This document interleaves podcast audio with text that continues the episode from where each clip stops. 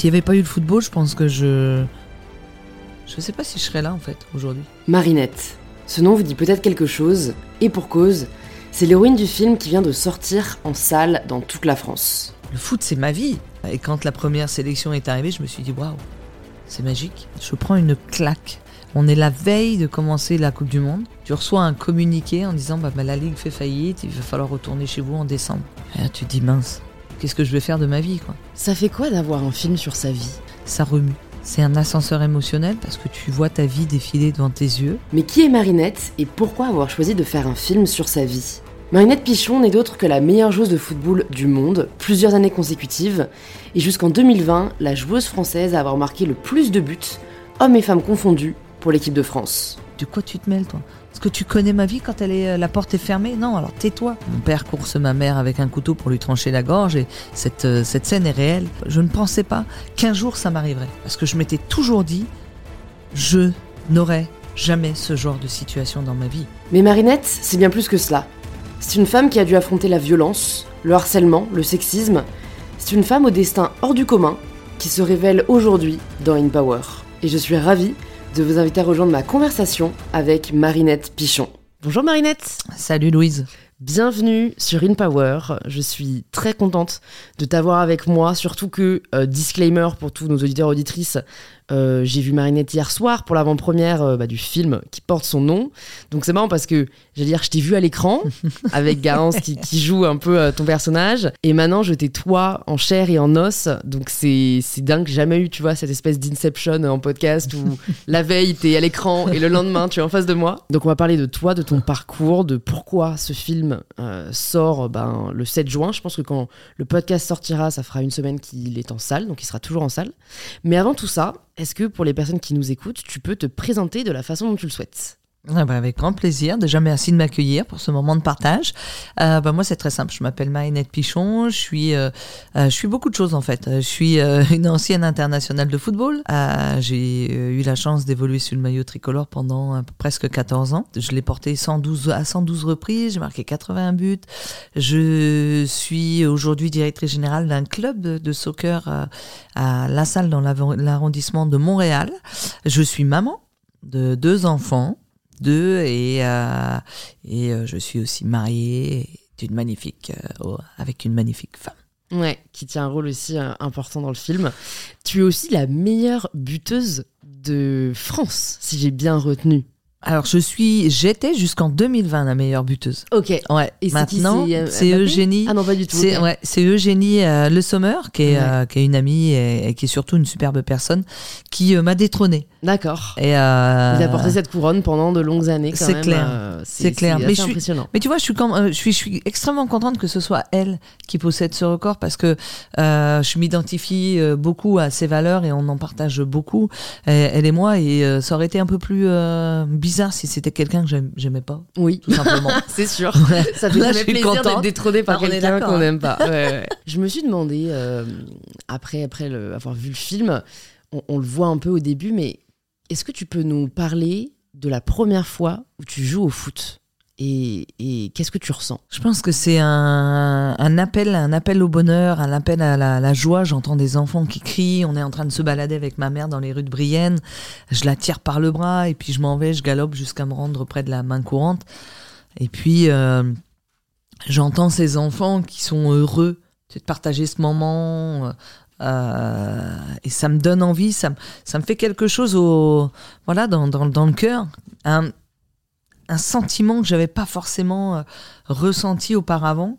Euh, pour des raisons voilà liées au contexte familial mais c'était comme si c'était ce qu'il me fallait un mmh. appel un appel quoi comment tu te vient, enfin comment tu arrives au fait d'intégrer finalement euh, un club et toi aussi pouvoir jouer euh, et plus juste regarder avec envie?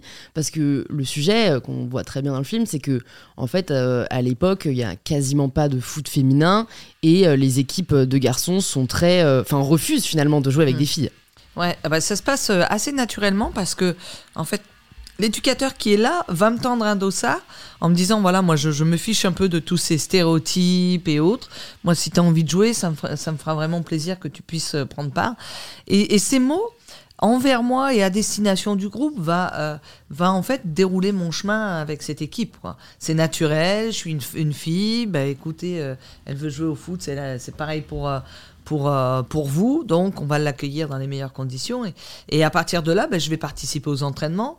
Je vais, euh, ma mère va, va m'acheter des vêtements et, et des chaussures, et puis euh, je vais aller au match, et puis euh, bah, je vais grandir dans cet environnement bienveillant. Puis quand je vais être sur le terrain, ma tête, elle est vide, elle pense qu'au ballon. Quoi. Hmm. Est-ce que c'est un rêve ou un objectif de devenir joueuse de foot professionnelle? Je pense que c'est plutôt un rêve. Euh, même si moi, jusqu'à très tard dans ma carrière, j'avais jamais caressé ce rêve. Je me suis jamais dit, bah, un jour tu vas jouer en équipe de France, un jour tu vas être professionnel. Je pense que la vie, elle déroule le tapis pour toi, et puis euh, ces étapes font que ben, les choses se précisent. Moi, je me, j'étais contente, je jouais, je m'éclatais avec les garçons, je m'éclatais avec les filles, et, euh, et quand la première sélection est arrivée, je me suis dit, waouh, c'est magique. C'est magique, je m'attendais vraiment pas à ça, j'étais très surprise et, et, euh, et je crois que pendant les 112 fois où j'ai été convoquée, j'ai toujours eu cette émotion euh, particulière de l'appel de la sélection. Le sentiment d'être choisi, le sentiment d'être à la hauteur, c'est quoi que tu ressens? Euh, le sentiment d'être reconnu pour ce que j'étais capable de faire sur le terrain, le sentiment d'appartenance à un milieu de privilégiés, Euh, le sentiment euh, de servir ton pays et de porter euh, ben, ce, ce talent et le talent de notre équipe de France un peu partout sur le, sur le, le- le globe. ouais. Ouais. Et ça, je crois que ça restera, quoi qu'il arrive, une fierté. C'est à quel âge que tu intègres, enfin que tu as ta première sélection? Euh, ma première sélection, je l'ai euh, en chez les A.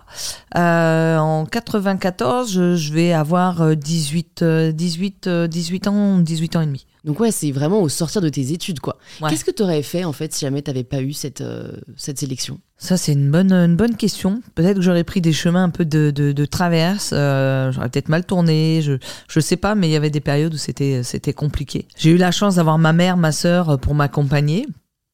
S'il n'y avait pas eu le football, je pense que je, je sais pas si je serais là en fait aujourd'hui. Hmm. tout simplement. C'est, c'est, c'est dur à dire, mais euh, comme quoi un petit ballon peut te sauver la vie, c'est fou. Hein Bah en fait je pense que c'est- aussi euh, le sens quoi que tu as su donner à ta vie euh, avec cette passion, avec ce sport. euh, Peut-être que ça aurait été autre chose, mais en fait, toi, c'est vrai que c'est arrivé tellement vite dans ta vie. Il y a un moment d'ailleurs où tu, tu en es privé. C'est autour de tes 16 ans, je crois. C'est parce que tes notes ne, ne- ne suivent pas. et donc, en fait, on, on te prive de, Mm. de ta passion. Et on voit d'ailleurs qu'à cette période de ta vie, tu, tu potentiellement peux mal tourner parce que Mm. tu n'as plus de sens, quoi. J'étais un peu une rebelle. J'étais une écorchée vive. Le contexte familial n'aidait en rien. Et euh, j'étais vraiment dans la rébellion, souvent. Je me dis, euh, quelques, quelques décennies après, je me dis, mais qu'est-ce que j'ai pu faire endurer à ma mère ou à mon, entourage? Euh, Aujourd'hui, ça me sert encore d'exemple, ça me sert dans l'éducation de mes enfants. Ouais, je, je, je, je, je pense que je, vis ça comme une injustice, quoi. Cette, cette sanction qui me touche au plus profond de moi, parce que le foot, c'est ma vie. Si tu me Mm. prives de, de, de, de ce que j'aime, bah tu, tu touches, tu me touches, tu me touches en plein cœur. Et, et là, je, j'ai, euh, j'ai cette problématique à gérer les émotions qui est difficile, quoi. J'arrive pas et j'ai envie de, de, tout faire valser. Comment tu as appris à contrôler tes émotions? Alors, c'est arrivé tardivement. Euh, quand j'ai rencontré ma, ma compagne il y a 17 ans, euh, où euh, c'est pas, ça n'a pas été simple pour elle hein, d'arriver dans ma vie, de rentrer dans cet univers. Il y avait des hauts, des bas, il y avait plus souvent des bas que des hauts. Et euh, c'était, c'était, euh, je me demande encore comment elle fait pour être euh, aujourd'hui à mes côtés, mais bon, j'ai beaucoup changé aussi. Elle m'a apaisé, elle m'a fait comprendre que il y avait des modes de, communication différents que ceux de, de, de, de cris, voilà, de, d'irrespect. Elle m'a, elle m'a montré le chemin. Elle m'a accompagnée, elle m'a soutenue, et puis, et puis elle m'aime. Je crois qu'elle m'aime incon- inconditionnellement, donc ça aide beaucoup de te sentir aimé par quelqu'un qui, dont tu sais qu'elle te lâchera jamais en fait. Hmm. Tu sais que c'est ta bouée, que c'est ton, ton Puis, équilibre, ton oxygène, et, et que ben, avec elle tu traverseras le, le monde, quoi. Hmm. Et tu avais un peu ça avec ta mère aussi, euh, j'ai l'impression, en grandissant.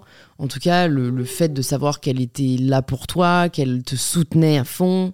Je me suis demandé, alors c'est peut-être un peu anecdotique, je sais pas si ça a été euh, vraiment euh, ce qui s'est passé ou si ça a été romancé pour le film, mais est-ce que c'est vraiment quand vous vous êtes disputé après donc ton passage là au collège avec, j'imagine, un professeur ou le CPE, que en rentrant, elle a son accident? Euh, c'est pas à ce moment-là, c'est un peu romancé. C'est plus en décembre, euh, donc euh, c'est pas, on n'est pas sur les bonnes, les bonnes périodes, mais il faut aussi romancer les choses dans le cinéma. Oui, et oui ce non, que mais en fait, Virginie. Je me suis euh, demandé si toi, en gros, tu. J'allais culpabiliser. Ouais, exactement, parce que ça, je trouve que c'est vraiment le pire sentiment, euh, en fait, de, de. Alors, même si tu n'y peux rien, mm. d'avoir un sentiment de culpabilité. Et donc, en fait, je voulais savoir euh, comment tu l'avais vécu et comment surtout tu l'avais dépassé, quoi. Ben je, je, déjà, ce, cette, cette, cette, étape dans notre vie, elle est très difficile. Pourquoi? Parce que notre mère, c'est notre pilier c'est euh, la, référente de la famille, c'est celle qui nous donne tout l'amour à ma sœur et, moi. Et, c'est comme si tu nous, nous arrachais le cœur, quoi. Et on restait plus qu'avec mon père, avec zéro communication, avec euh, une ambiance, ben voilà, toujours euh, identique, parce que ça n'a même pas, tu vois, ça, ça, aurait pu avoir un impact sur lui, le, le faire remettre un petit peu en question, de, ok, je me remets en question, je me suis pas toujours très bien comporté, est-ce que je peux changer et tout? Rien. Rien. Zéro, euh, zéro remise en question. Donc nous, on a, on a vécu 19 euh, jours dans l'angoisse de savoir si ma mère ou non allait s'en sortir. Quelles, avaient, euh, quelles étaient les potentielles séquelles. Et puis, bah, il faut continuer à avancer, à être là et puis à servir. J'ai pas j'ai pas culpabilisé mais j'ai un peu culpabilisé parce que je me suis dit waouh tout ce que j'en enfin voilà j'en ai fait voir à ma mère. Elle dormait pas quand je sortais elle attendait d'entendre mes pas dans les dans les escaliers pour euh, s'endormir. Donc il y a des fois je rentrais à 2 3 heures du matin voire plus tard. Et alors qu'elle elle commençait sa journée à 7 heures euh, et quand on vieillit on a un regard beaucoup plus critique sur ses comportements et sur ses attitudes et, ce regard, aujourd'hui, je le partage bien volontiers avec euh, mes enfants et puis avec des amis, des connaissances pour leur dire attention. Attention, aujourd'hui, on prend les choses à la légère, on veut être comme ça, mais il faut faire attention à l'impact que ça peut avoir. Je me, je, me demande si, euh, en fait, ce que tu nous partages, on peut l'appliquer sans l'avoir vécu. Tu vois, est-ce que tu penses que tu aurais pu faire différemment finalement que ce que tu as fait? Est-ce que en fait, euh, il faut pas attendre d'avoir cette sagesse en fait euh, mm. Est-ce que tes enfants aujourd'hui, en, sachant ça, en connaissant ton, histoire, ils arrivent à faire preuve peut-être de moins de, de, défiance, de rébellion, tu vois Et je, ne sais pas quoi. Je, crois que ça vient que plus tard. Moi, j'ai l'impression que le partage est extrêmement important et mes enfants aujourd'hui se construisent dans un, dans un climat qui est qui est apaisé, plein d'amour. Du coup, c'est pas la même chose. Et euh, les écarts qu'ils peuvent faire, euh, qu'ils peuvent faire, sont vraiment minimes. C'est euh, c'est même rare. Mon grand a 30 ans, il s'éclate, il a choisi une vie dans laquelle il est heureux. Et mon petit qui, qui a 10 ans, lui grandit tout doucement avec, avec ses parents bienveillants. Et, et je crois que d'avoir ce regard bienveillant et ces mots, souvent, parce que tu peux, tu, vois, tu fais des erreurs dans la vie, bien sûr. T'es pas parfait et personne ne l'est, et heureusement, parce qu'on se ferait chier sinon. Mais euh, nous, on est toujours là à analyser les choses et à lui dire bah voilà, euh, bah, il s'est passé ça. Prochaine fois, essaye de, de, de penser avant d'agir. Hmm. Et euh, Maxime, c'est pareil, notre grand. Enfin, et il n'y a pas de il n'y a pas de rupture entre nous deux avec euh, ma femme. On est euh, sur la même longueur d'onde, à vouloir partager les mêmes choses, et du coup, on a une vraie proximité avec nos deux, deux, enfants. Quoi. Mmh. Et ça, je trouve ça exceptionnel d'avoir une proximité euh, comme ça. Est-ce que tu te souviens, toi, d'avoir été proche de ton père un jour? Moi, j'ai toujours cherché son approbation, son, son amour, des gestes tendres tout, ouais, tout, tout, tout ce qu'on peut attendre d'un père, tout simplement. Hein. Et euh, j'ai rien reçu. Jusqu'à la fin où euh, on va aller en. Ben, il, va, il va être jugé en procès. Et euh, lors du jugement, il, aura une phrase à mon égard qui est ben, J'espère que tu as mis de l'argent de côté. Et je lui dis Ben voyez, voyez, je parle au juré et, et au juge, je lui dis ça sert à rien, quoi. Il comprend rien. Il est dans son univers euh, un peu paumé, un peu perdu, alors qu'il a deux, beaux, de beaux enfants, une, femme qui l'aimait. Il a tout gâché et c'est l'histoire de notre vie, quoi. Et euh, j'ai couru après ça. Et je cours encore. Hmm. maintenant, j'arrête de courir parce qu'il est mort. Mais euh, jusqu'à, jusqu'à, je pense, à son dernier souffle et sur son lit d'hôpital où je suis allé le voir, j'ai attendu cette reconnaissance de sa part. Tu comprends pourquoi il a jamais essayé de changer? Je comprends pas. Euh, on était des, filles qui euh, lui disaient, euh, nous on lui disait par contre, papa on t'aime, machin, on lui achetait des, des, cadeaux, mais lui il était, il était loin de tout ça et puis il, il en retrouvait aucun, je pense qu'il en retirait aucun bonheur. Et j'ai voulu, ouais, j'ai voulu, j'ai toujours espéré, mais quand je voyais les attitudes qui reprenaient le dessus le soir, c'était tellement éphémère que ça pouvait pas être, voilà, réel quoi. Hmm. Comment tu réussi à.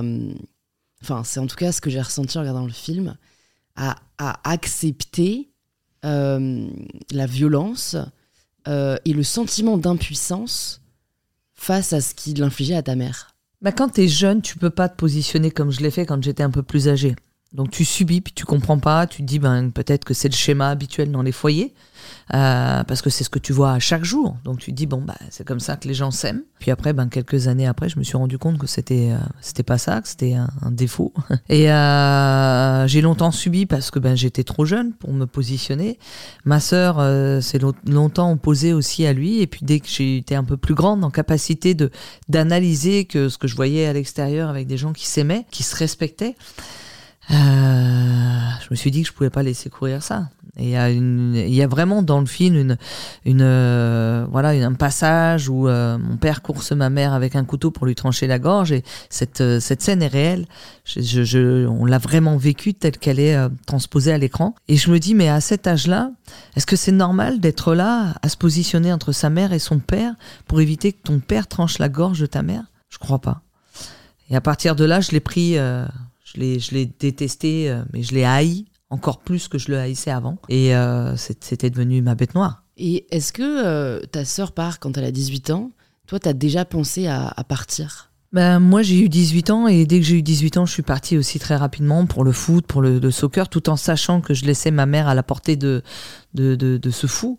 Euh, ça n'a pas été simple, mais ma mère me disait, tu sais, moi j'ai des enfants et ce que je veux, c'est leur bonheur. Ce que je veux, c'est qu'ils soient heureux et que tu puisses vivre ta vie. Et ces mots m'ont permis de me lancer dans la vie, d'être euh, indépendante à l'âge de 18 ans, d'avoir mon premier appart très tôt, mon premier emploi, et puis, euh, et puis de, de, de, croquer cette vie à pleines dents. Quoi. Mmh. Et euh, elle a toujours été là dans les bons moments, comme ma sœur. Et heureusement, heureusement qu'elle m'a toujours encouragée à, à relever des défis au final. Et toi, quelques années plus tard, euh, tu vis une relation aussi abusive. Qu'est-ce que ça t'a permis de comprendre euh, que peut-être tu ne comprenais pas quand tu étais plus jeune et que tu voyais ta mère souffrir euh, en silence? Ben, Je me dis que quand l'amour est là, c'est pas facile de rompre ses liens. deux, je pense que ma mère a été confrontée même pas la même problématique que moi, c'est quand tu rencontres une personne, tu as l'impression que tout est beau, tout est rose et que c'est euh, magique. Les premières euh, les premières semaines, les premiers mois. Et puis il y a une déviance qui euh, se produit à un moment donné, tu sais pas pourquoi, ça, ça te pète en plein visage et, et c'est difficile de dire OK, je vais partir. T'essayes, tu crois, t'essayes de croire, parce que l'être humain, il y a, y a quand même du bon dans l'être humain, et il faut croire dans ce changement. Moi, j'ai toujours cru. Et en ayant vécu ce qu'on a vécu à la maison, ce que ma mère a vécu, je, ne pensais pas qu'un jour ça m'arriverait. Ouais. Parce que j'ai eu honte de me dire, tu t'es fait avoir, tu t'es laissé, euh, je sais pas, endormir ou tu t'es laissé avoir.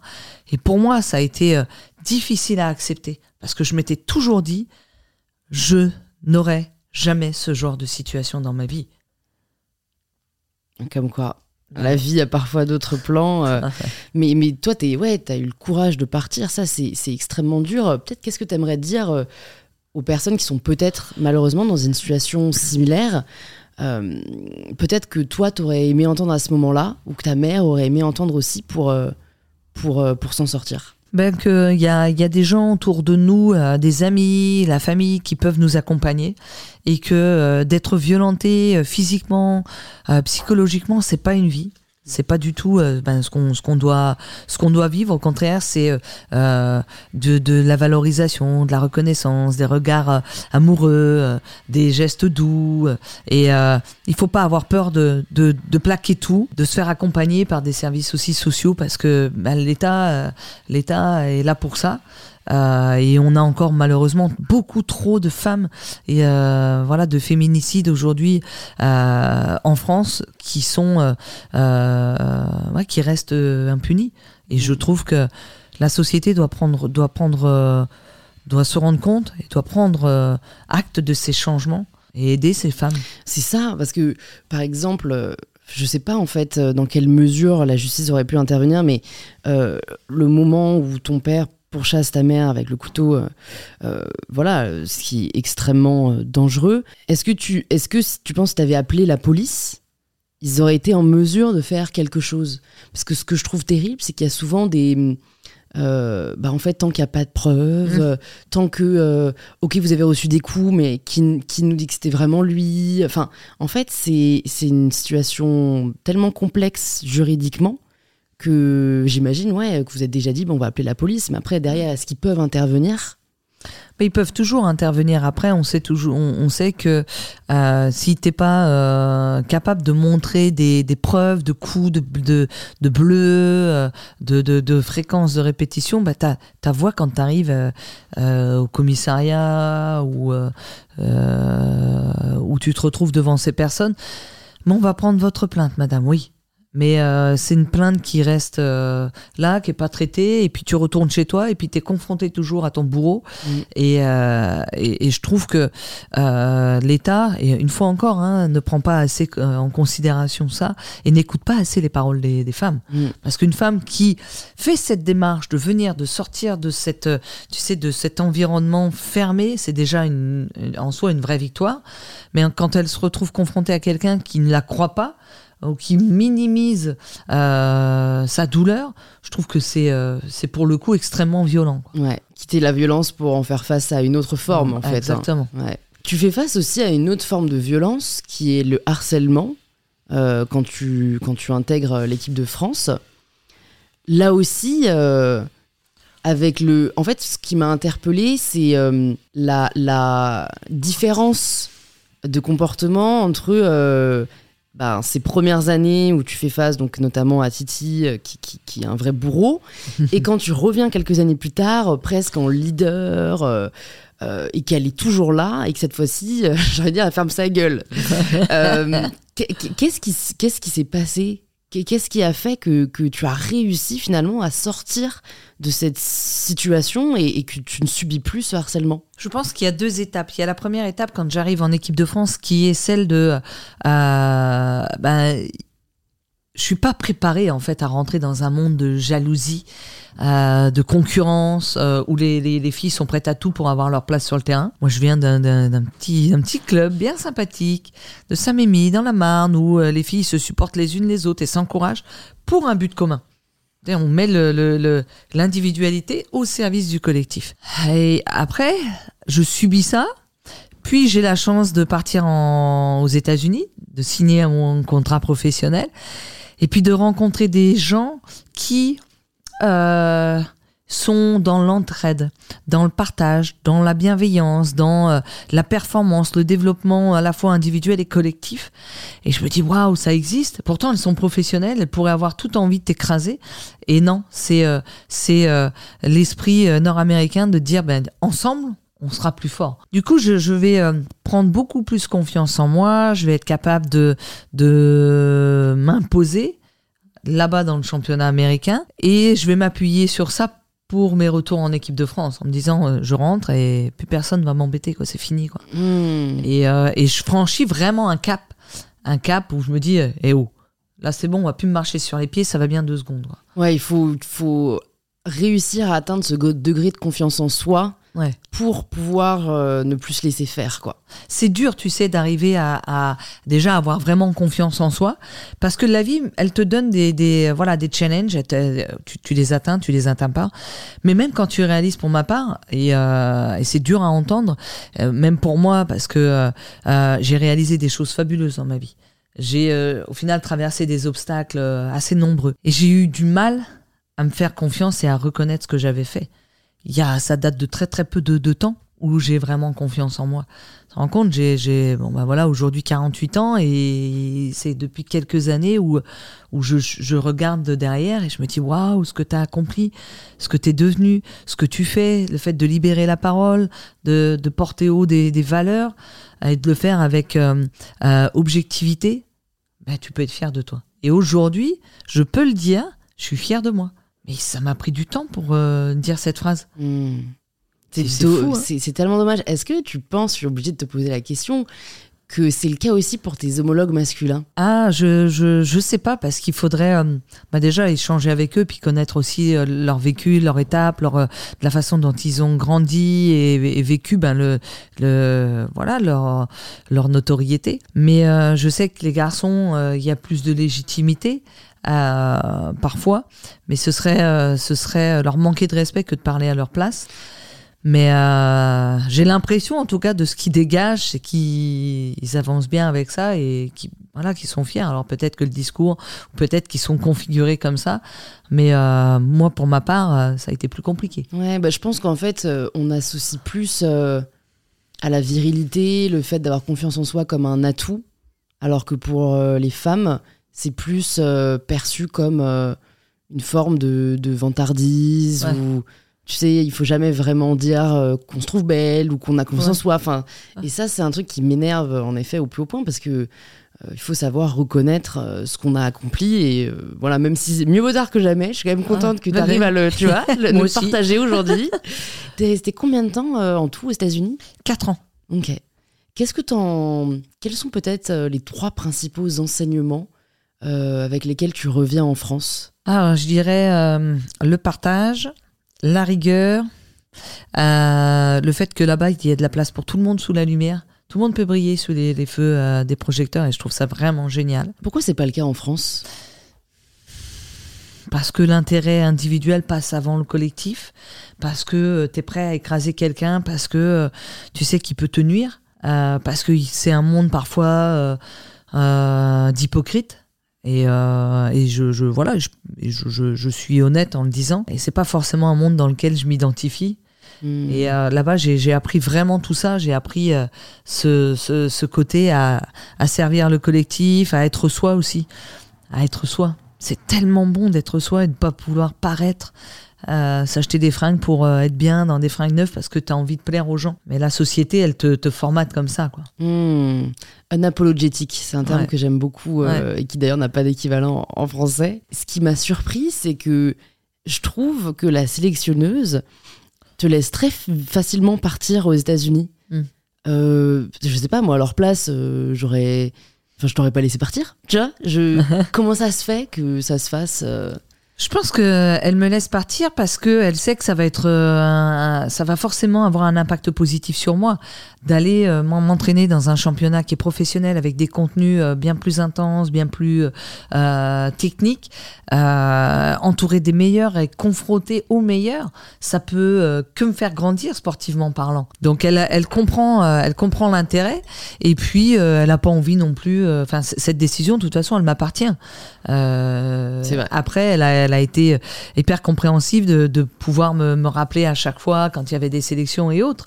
Euh, mais euh, euh, elle, me laisse partir en toute confiance et, derrière, on aura d'ailleurs des retombées extrêmement positives au niveau de l'équipe de France, au niveau de nos résultats et, euh, moi en étant un peu plus performante encore. hmm. Tu le vis comment, euh, la, faillite de la Ligue euh, féminine de foot aux États-Unis? Très mal. Je prends une claque. On est la veille de commencer la Coupe du Monde. Tu reçois un communiqué en disant bah, bah, la Ligue fait faillite, il va falloir retourner chez vous en décembre. Et tu te dis mince, qu'est-ce que je vais faire de ma vie quoi? Moi, je me projetais, professionnel, mon académie, euh, j'avais déjà des, des, idées bien arrêtées, des projets bien définis. Et là, je me dis, ok, ben déjà, il va falloir faire une Coupe du Monde dans laquelle t'es pas, tu vois, la, la... T'as pas le mindset. Ah ben voilà, pour la, la débuter. Et puis après, c'est euh, te remettre sur le marché des transferts. Il faut hmm. trouver un club dans lequel je vais pouvoir m'épanouir, dans le club dans lequel, pardon, je vais aller chercher euh, des titres parce que je suis assoiffé de titres. Et c'est une période qui est compliquée parce que je, je repasse du professionnalisme à l'amateurisme, je retourne au travail. C'est euh, tout ça est, euh, est dur et du coup j'ai même un, bah, un manque de motivation euh, flagrant. Hein. Tu faisais quoi à côté quand tu devais travailler pour pouvoir jouer au foot?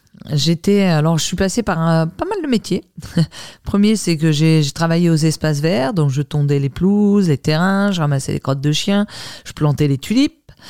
Puis après, ben, j'ai euh, j'ai passé des diplômes BAFA, BAFD pour euh, travailler euh, en tant que directrice de centre de loisirs. Euh, puis après, ben, je suis partie euh, professionnelle aux États-Unis. J'ai mis j'ai mis ben, cette carrière professionnelle entre parenthèses. Après, je suis revenue, je travaillais au département de de l'Essonne en tant qu'administratif. Puis après, j'ai passé, j'ai montré que j'étais compétente, j'étais chef de service événementiel et communication.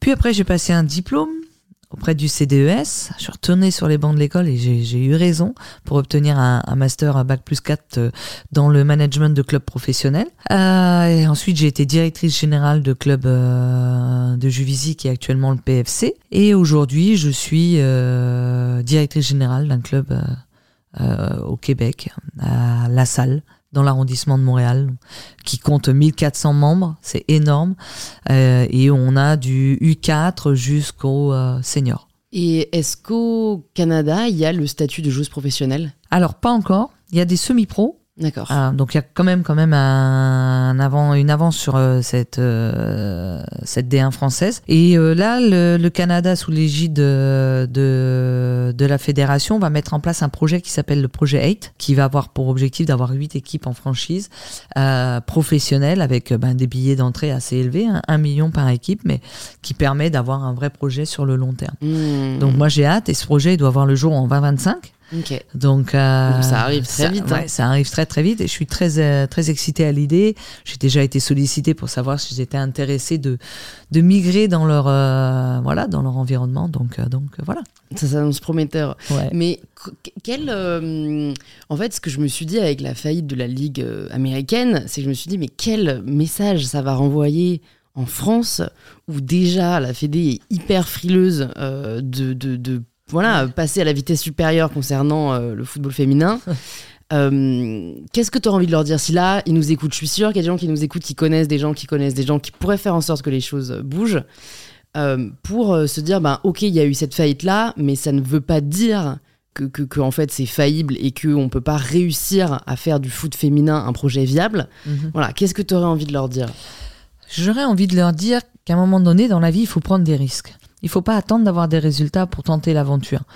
Euh, Jean-Michel Aulas l'a fait très bien, Loulou Nicolin l'a fait également très très bien. Et ils ont injecté, ils ont mis de l'argent en se disant, je vais donner les moyens à mes joueuses d'être performantes. Et les résultats ont suivi. Donc, il faut faire ce premier pas.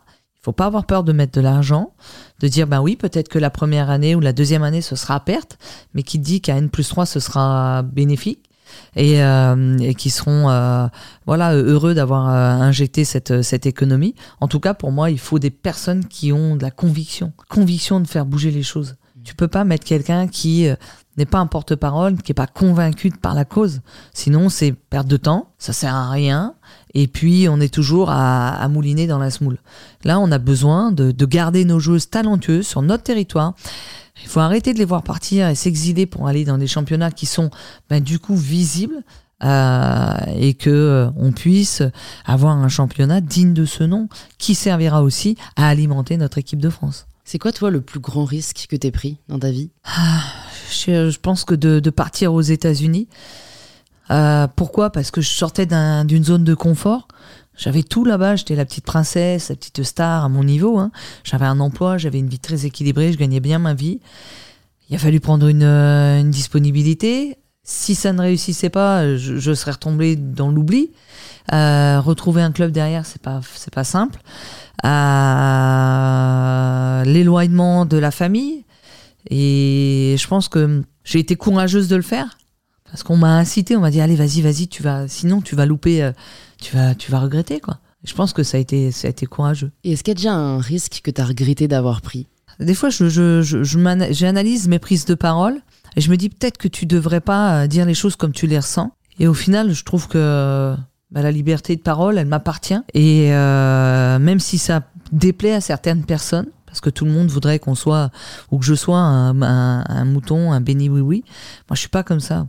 Moi, je suis quelqu'un de, de, de, de, sincère, d'honnête, euh, qui, qui, qui a des émotions, qui vibre, qui euh, a, a, besoin d'exprimer des choses et, et j'ai beaucoup de chance aujourd'hui de pouvoir le faire. Et euh, je crois pas que je regrette quoi que ce soit dans ma vie aujourd'hui. C'est ce que je souhaite à tous et à tous ceux qui nous écoutent.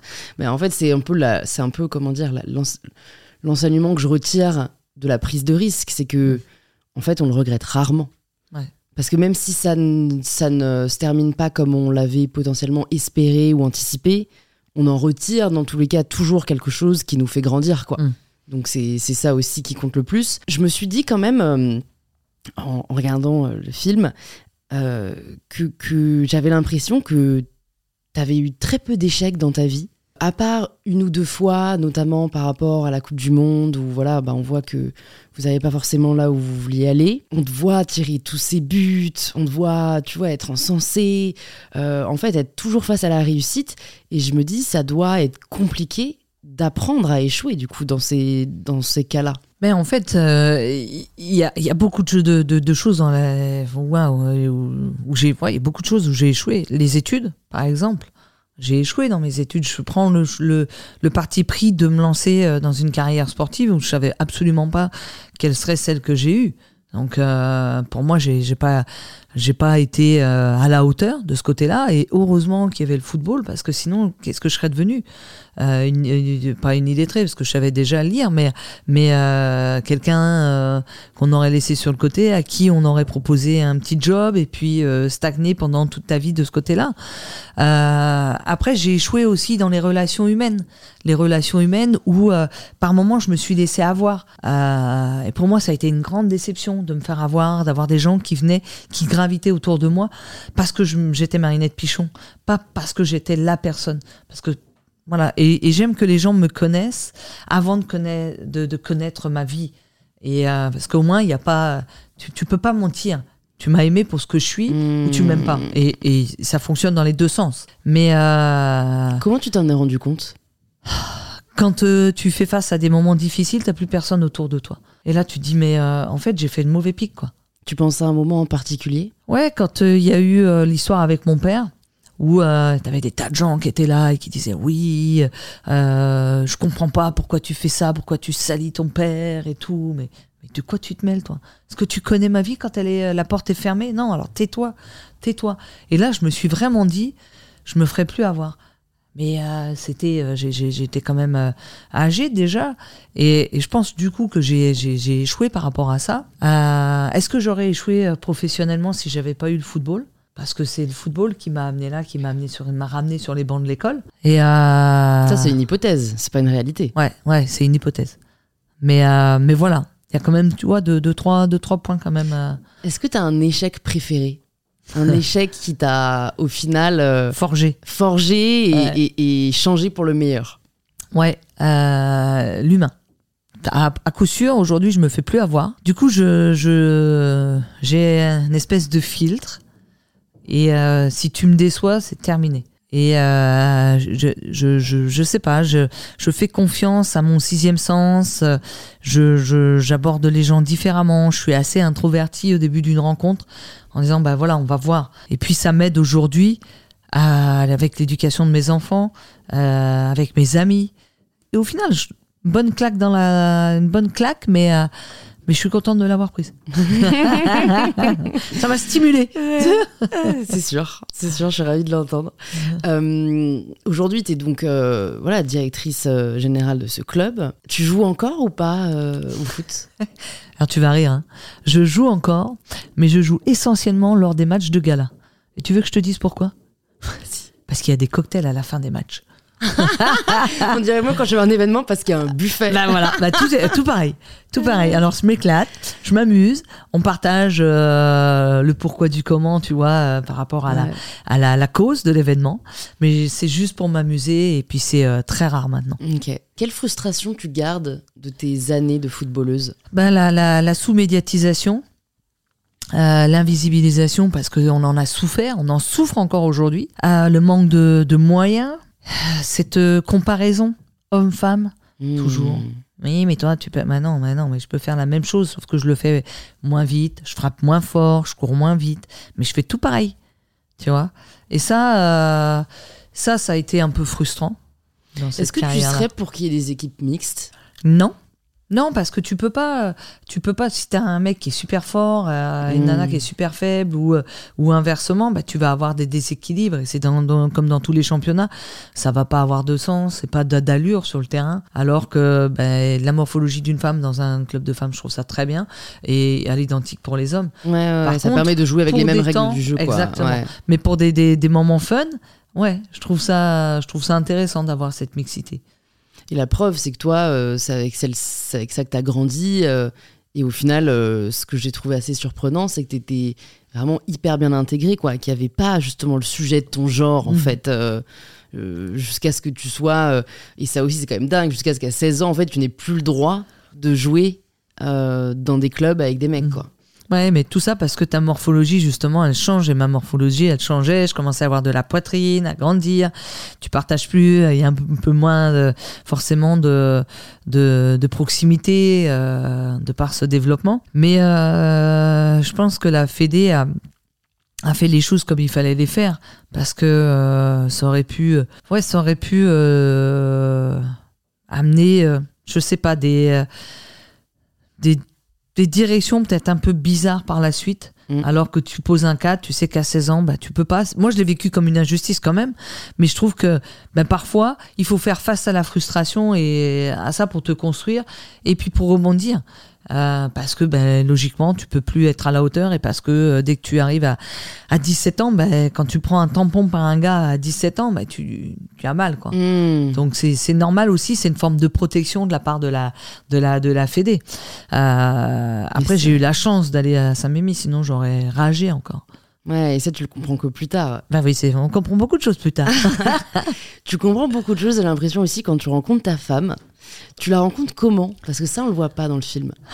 Ouais, je la rencontre euh, lors d'un événement. J'étais rentrée des États-Unis en deux- euh, décembre 2004 et euh, le- le- le- euh, l'employeur pour qui je travaillais, qui était le département de l'Essonne, organisait euh, comme chaque année la cérémonie des podiums de l'Essonne. Et euh, ma femme Ingrid a été récompensée en étant sportive de l'année. Et je la vois monter sur la scène et je la regarde et je reste scotché, bouche bée.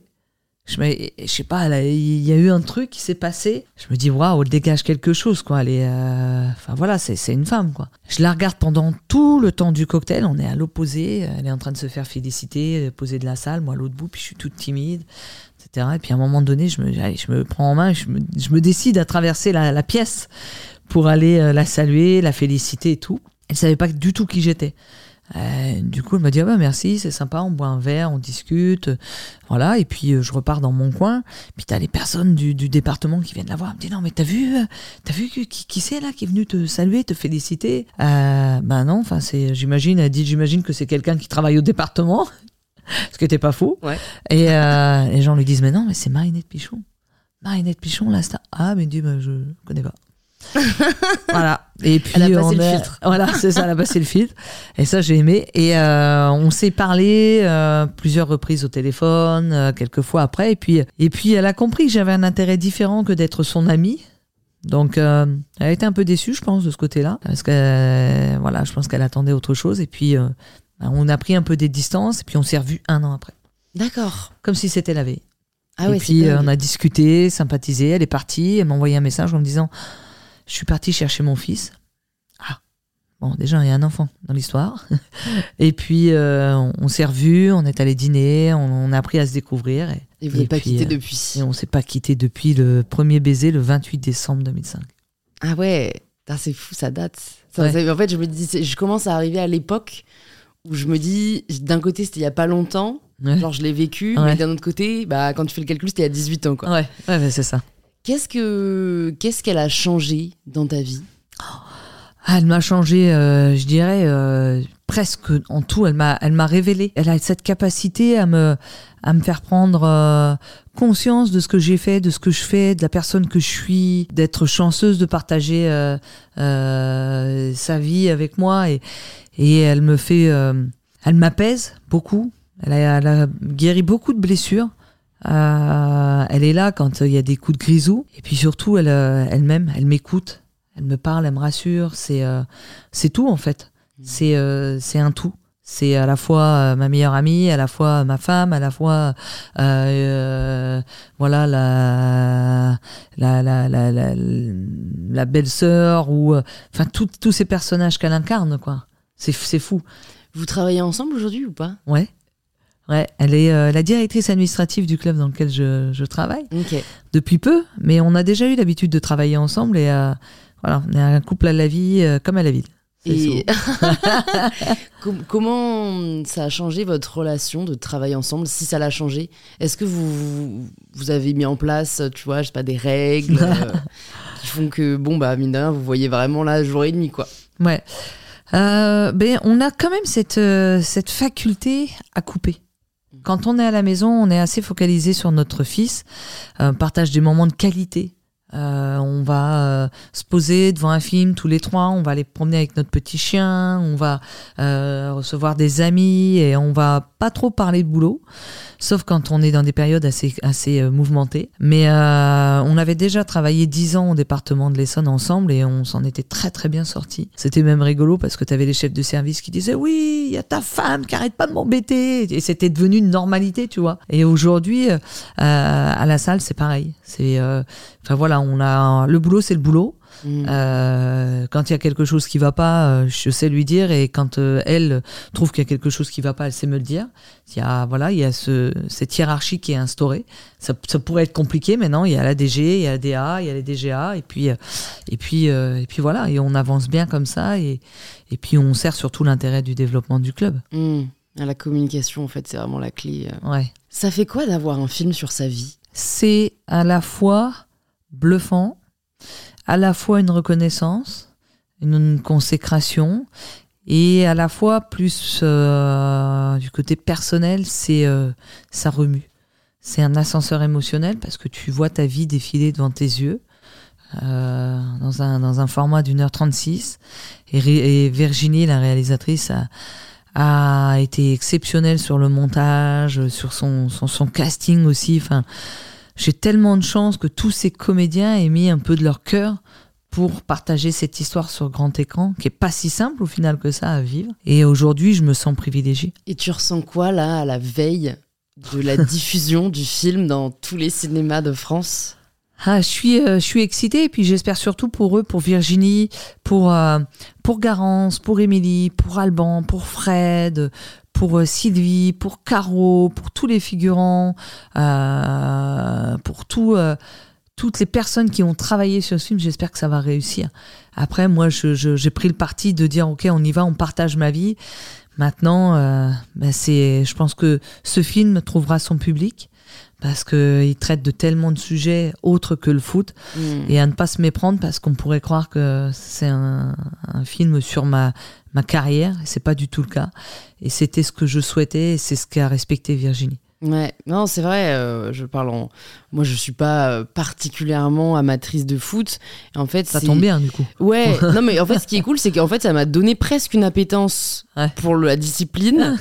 Euh, mais parce que. euh, on voit tellement de choses autour, on voit la passion, on voit, on voit le collectif, euh, on voit euh, les obstacles. Enfin, ça traite en effet de sujets euh, sociaux extrêmement puissants. Donc, donc je trouve que le pari, en effet, est vraiment relevé. Écoute, on va arriver aux petites questions de la fin. Déjà, j'ai de te demander comment est-ce qu'aujourd'hui tu progresses? Ah, à chaque jour, je me lève et je me dis, t'es une bonne personne. Je me regarde dans la glace et je me le dis pas tous les jours, mais je le pense intérieurement. Euh, parce que tout ce que j'ai fait tout ce que je continue à faire euh, tout en étant, euh, tout en ayant été une écorchée vive, me permet d'apprécier la vie. Donc la progression, c'est je sais savourer chaque instant. Une rencontre, un verre de vin, une pizza, un moment avec un brin de soleil qui perce à travers le feuillage, je, je sais apprécier ce genre de choses. Euh, je progresse parce que je, je, je sers d'exemple. et du coup, ben, ça m'enrichit aussi. Et ça, j'en suis fière. Et puis, euh, ben, quand j'ai des difficultés, je regarde un petit peu en arrière sur ma vie et puis je me dis, regarde, regarde tout ce que tu as traversé. Ça aussi, tu vas le traverser. Et puis, tu vas avancer. voilà comment je progresse aujourd'hui. Belle philosophie. Si jamais tu avais une ressource, ça peut être un livre, un film, une vidéo euh, qui t'a particulièrement touché et que tu aimerais recommander aux personnes qui nous écoutent, qu'est-ce que tu aimerais nous partager? Moi, c'est plutôt euh, la musique. J'aime beaucoup la musique, j'écoute la musique euh, tous les jours, dans la salle de bain, dans le bureau, au bureau. je chante faux, hein mais alors je l'assume pleinement. et euh, ce serait euh, euh, Claudio Capeo qui chantait, enfin qui a chanté Si j'avais su, parce que c'est des phases de la vie où tu as l'impression que tu veux profiter, mais que tu profites pas et tu regrettes de ne pas avoir profité. Et ça, c'est un rappel, un rappel important de se dire la vie elle est courte et tu sais jamais ce qu'elle va te réserver. Alors je dirais la musique parce que euh, parce qu'elle permet de voilà de transporter, hmm. de, te, de te faire voyager, comme c'est le cas avec euh, le 7e art, hein, mais euh, mais moi c'est la, la, musique qui touche particulièrement. Si jamais tu pouvais entendre quelqu'un au micro d'InPower, qui est-ce que tu aimerais entendre? Ah, J'aimerais beaucoup entendre Amélie Mauresmo. Ok. Tu la connais ou? On s'est croisés, on se connaît pas euh, de façon euh, intime, mais euh, c'est une femme qui dégage beaucoup de, de, de, pour moi, un charisme, beaucoup de charisme, et puis qui porte des combats aussi. Et, et pour tout ce qu'elle a fait dans, dans, sa carrière, dans sa vie, et ce qu'elle fait encore aujourd'hui, c'est c'est une athlète que je j'admire et une femme que j'admire. Ok. Je vais te poser du coup la dernière question du podcast, la question signature. Ça signifie quoi pour toi prendre le pouvoir de sa vie? Pour moi, prendre le pouvoir de sa vie, c'est avant tout être soi, faire ses choix et assumer ses choix. Parce que parfois on ne fait pas les bons choix, mais il faut quand même les assumer. Et c'est ça aussi, cette capacité à prendre le pouvoir de sa vie.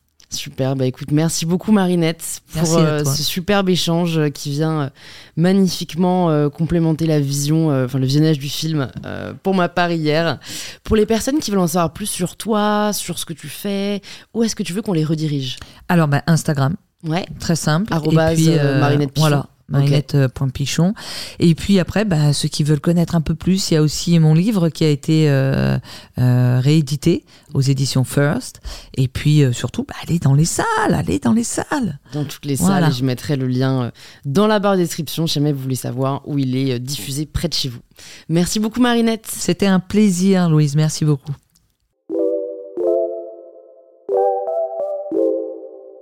J'espère que cette conversation vous a plu, on serait vraiment heureuse d'avoir vos retours sur l'épisode. Alors n'hésitez pas à nous taguer en story, marinette.pichon et mybetterself, et envoyer un petit message à Marinette si le podcast vous a plu, je pense que ça lui fera très plaisir. Et si vous cherchez quel épisode écouter ensuite, plus de 250 épisodes sont disponibles gratuitement sur InPower. Vous pouvez vous abonner directement sur la plateforme que vous êtes en train d'utiliser. Je vous dis donc à très vite pour un tout nouvel épisode d'InPower.